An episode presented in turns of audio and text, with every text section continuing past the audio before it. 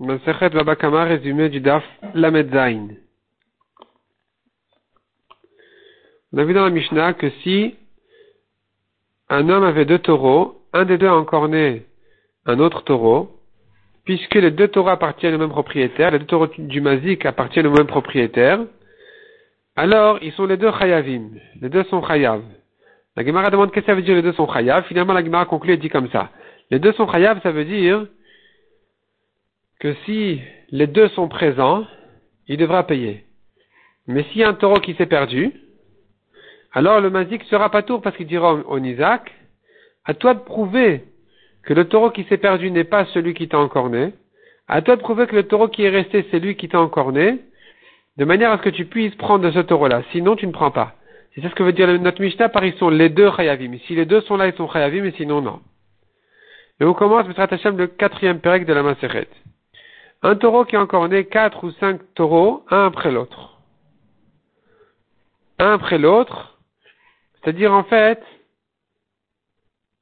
il a encore né un premier taureau, il a vu un autre, il n'a pas encore né. Donc il n'est pas devenu mouad. Il a vu un troisième, il a encore né. Il en a vu encore deux, il les a pas encore nés, et ainsi de suite. Donc il n'est pas devenu mouad, de toute façon il doit payer que la moitié. Comment on calcule maintenant? Alors la Mishnah dit en fait, la Mishnah nous ramène deux, systèmes de calcul. Et là, on se rappelle de la maroca de Rabbi Ishmael Rabbi Akiva qu'on a vu dans le pérec précédent, à savoir un taureau qui est tam, quand il paye la moitié migoufo de son corps, est-ce que c'est vraiment physiquement de son corps? Ça veut dire qu'il devienne associé, le mazik, avec le lisak sur le, taureau lui-même, sur le physique du taureau? Ou bien non, il est endetté au Nizak, la moitié de la valeur de son taureau de la, moitié de la valeur du taureau du Nizak, mais c'est limité au prix du taureau du Mazik. Et la Gemara explique comme ça. La Mishnah sera comprise selon Rabbi Ishmael. Selon Rabbi Ishmael qui dit qu'ils sont tous des créanciers, tous les Nizakim sont comme des créanciers en fait. Il est endetté à eux de leur, il doit les dédommager, il doit payer, donc s'il a une une dette il n'a qu'une dette à, les payer, à, leur payer, c'est pas qu'ils deviennent tous associés sur le taureau. Donc, ici, le calcul se fera de la manière suivante. Le dernier d'abord prend ce qu'il mérite. Le dernier prend son khatinezek. S'il reste quelque chose sur le taureau, le précédent prendra. S'il reste encore quelque chose dans le taureau, le précédent prendra. Et s'il reste quelque chose, c'est pour le propriétaire. Le propriétaire est le dernier à prendre, le premier Isaac est l'avant-dernier à prendre, et ainsi de suite. C'est que le dernier Isaac qui sera le premier à prendre. Et la Gemara qui demande, de selon Rabbi Ishmael, c'est pas comme ça. Selon Rabbi Ishmael, s'ils sont des créanciers, au contraire, on devrait donner priorité au premier Isaac, pas au dernier Isaac. Répond la Gemara ici, il s'agit que le premier Isaac, quand il s'est fait encorner, tout de suite, il a pris le taureau du Mazik. Il a dit déjà, j'assure, j'assure mon argent, je prends le taureau du Mazik. Et donc, dorénavant, le propriétaire n'en est plus responsable parce qu'il est plus chez lui. C'est le Nizak qui devient responsable du taureau. C'est pour ça que s'il va encorner, alors le Nizak sera responsable. Et donc, on lui dira comme ça. On dira au Nizak comme ça. Tu dois payer la moitié du Nezek sur le compte de ce qui t'appartient dans ce taureau, c'est-à-dire sur ce que tu méritais toi, si toi tu avais 100 zouz sur le taureau, et que le dommage a été de 200 zouz, donc tu dois payer la moitié 100, tu as perdu tes 100, et tu rends 100 au propriétaire.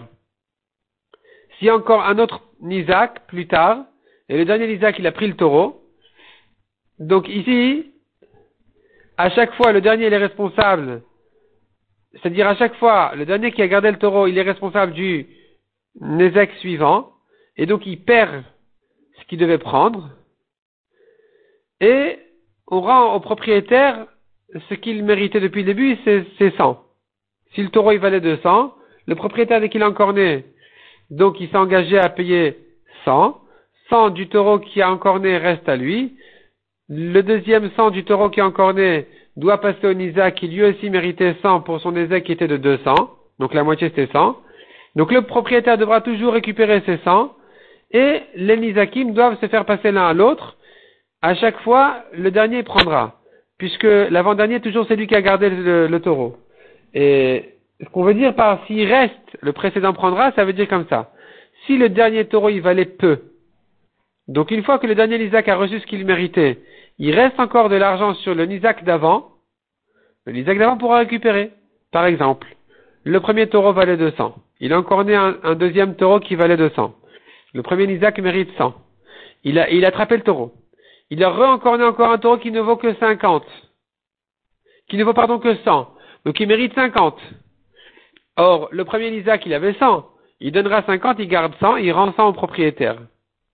S'il a encore un autre taureau qui vaut 50, alors à nouveau, le dernier, il mérite 25 pour ces 50 qu'il a perdus.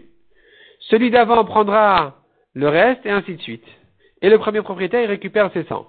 Ça, c'est le système de calcul selon Rabbi Shmuel dans le cas où le Nizak, il a pris le taureau.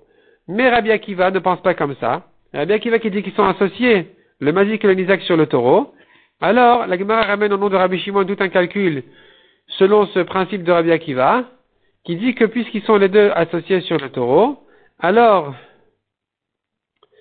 quand il a encore une deuxième fois, ils devront les deux, le propriétaire et le premier Isaac, assurer Khatinezek au dernier. Et ils vont se partager le reste. Donc si maintenant le premier taureau il valait 100, disons que tous les taureaux valent 200. Alors, le dernier il prend 100, l'avant-dernier il prend 50, et les deux premiers prennent 25-25. De manière à ce que chacun se charge de son pourcentage qu'il a sur le taureau. La ensuite traite un nouveau sujet. Quelqu'un qui a frappé son ami sur son oreille ou qui lui a fait honte en criant à son oreille, il doit lui payer un cela. Combien c'est un cela La Gemara conclut, un cela, c'est, il y a deux monnaies. Il y a une monnaie qui s'appelle Tsori et une monnaie qui s'appelle Medina. Et tout argent fixé par la Torah, il se calcule dans les monnaies de Tsori, la monnaie importante. Et l'argent qui a été fixé par les Chachamim, quand ils parlent de Slaim, c'est, c'est la Medina. C'est un huitième. Ce n'est qu'un huitième de ça, donc c'est un demi-zouz, et pas quatre zouz. Et donc la Gemara dit, euh, il y avait effectivement une histoire où quelqu'un avait euh, comme ça sonné à l'oreille de son ami, il avait crié à l'oreille de son ami, et donc il se trouve qu'il ne devait lui donner qu'un demi-zouz. Et l'autre il a dit, bon bah si c'est qu'un demi-zouz, c'est pas la peine, donnez-le aux pauvres. Et puis ensuite il a regretté, il a dit non, vous savez quoi, je, je, le veux. Je le veux ce demi-zouz. Et Rabbi Yosef lui a dit c'est trop tard, tu l'as donné aux pauvres, c'est aux pauvres. Pourquoi? Même s'il n'y a pas de pauvres ici, moi qui suis le Gabaï Tzedaka, ma main est comme la main des pauvres. La Gemara termine par une histoire avec le méchant Hanan qui lui aussi avait sonné à l'oreille de quelqu'un, il avait crié à son oreille ou frappé à son oreille, et donc il devait lui donner un demi-zouz, il avait un zouz entier. Et il avait un zouz entier, mais c'était un mauvais zouz. Il n'arrivait pas à l'échanger, il n'arrivait pas à faire la monnaie. Et donc, euh, il savait pas quoi faire parce qu'il voulait pas lui donner le zouz entier. Et d'autre part, il devait lui donner un demi-zouz. Qu'est-ce qu'il a fait? La solution de ce méchant Hanan, c'était de lui frapper encore une deuxième fois. Et donc, il lui doit un zouz entier. Et voici qu'il a pu se débarrasser de ce mauvais zouz.